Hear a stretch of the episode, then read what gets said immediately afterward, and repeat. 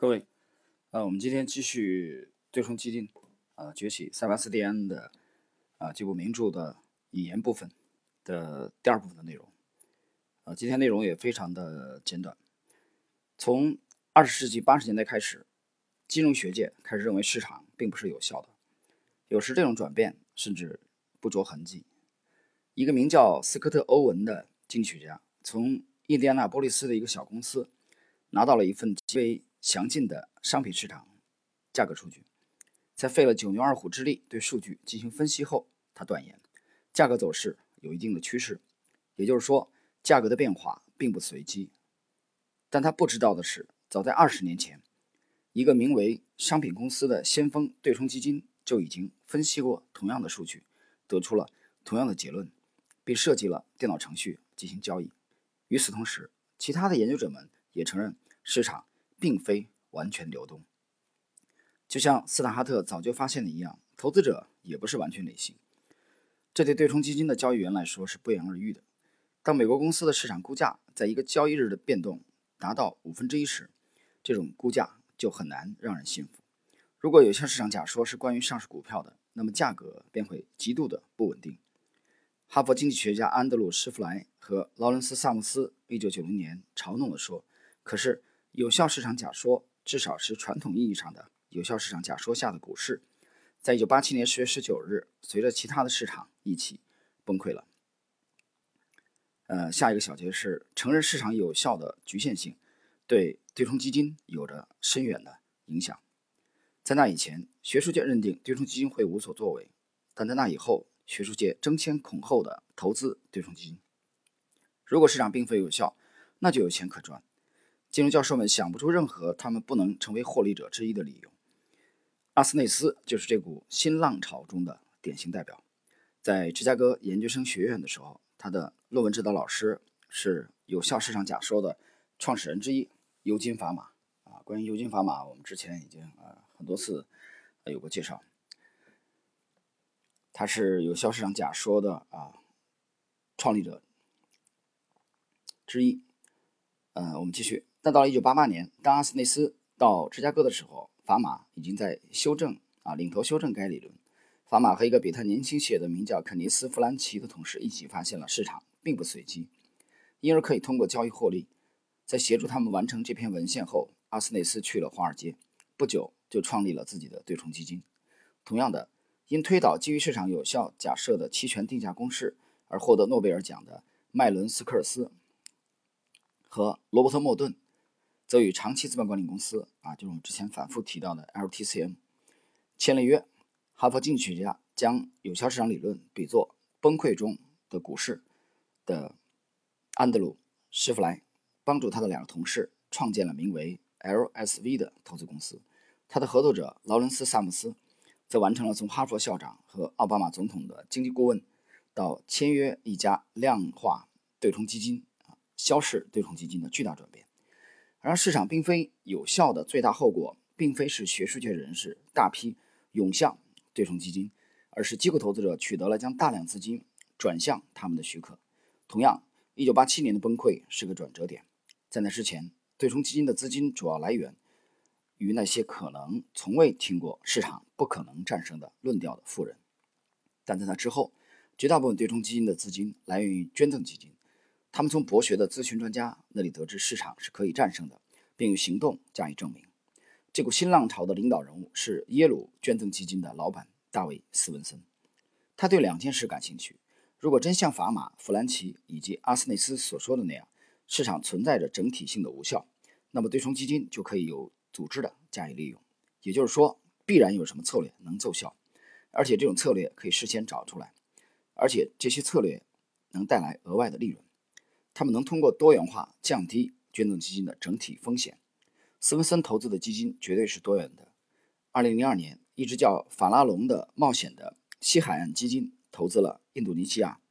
最大的银行。他全然不顾货币崩溃、政治变革以及绝大部分西方投资者都被伊斯兰极端主义者吓走的事实。有了斯文森作为先例，从20世纪90年代起，捐赠基金大量投资对冲基金，以获取被专家们称为。阿尔法值的超额利润啊，关于贝塔阿尔法，我们之前也有过许多次的介绍啊。阿尔法其实是偏主动的的投资风格。市场非有效理论则也赋予了对冲基金以社会职能，不过这并不是他们想要的。他们参与到这个阿尔法游戏中有个至高无上的目的，那就是赚钱。不过，如果由于市场的无效而阿尔法值果真存在，那就是说储蓄被不理性的分配了。例如，法马和弗兰奇的研究表明，那些看上去不怎么样的价值型股票，相对于吹得天花乱坠的成长型股票来说，价值被低估。这就意味着资本价格对于脚踏实地的公司来说过高，而对于华而不实的公司来说过低。成长的概念被滥用。同样的，大额交易中的折扣也表明价格可能变幻莫测，这增加了投资者的风险，使得投资者转而向资本占用者收取更高的价格。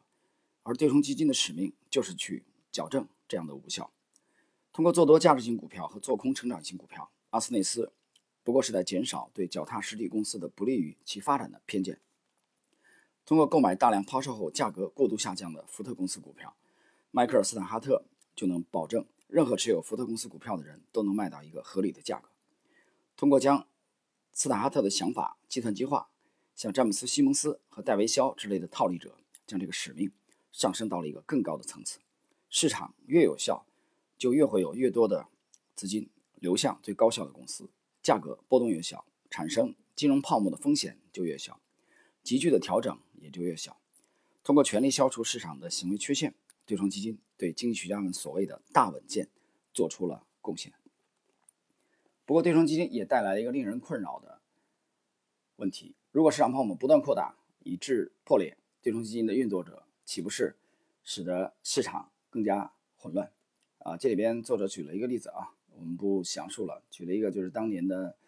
呃，马来西亚总理马哈蒂尔，呃，痛惜的说，所有这些国家花了四十多年的时间建设经济，而像索罗斯这样的笨蛋，带着巨资进行投机，毁了一切啊！他就认为这个东南亚金融危机是由索罗斯为首的对冲基金啊所导致的啊。对这一点呢，我持保留意见。有句话，苍蝇不叮。无缝的蛋啊！你的资产不被高估啊，没有这种这个给狙击者做空的这种结构啊，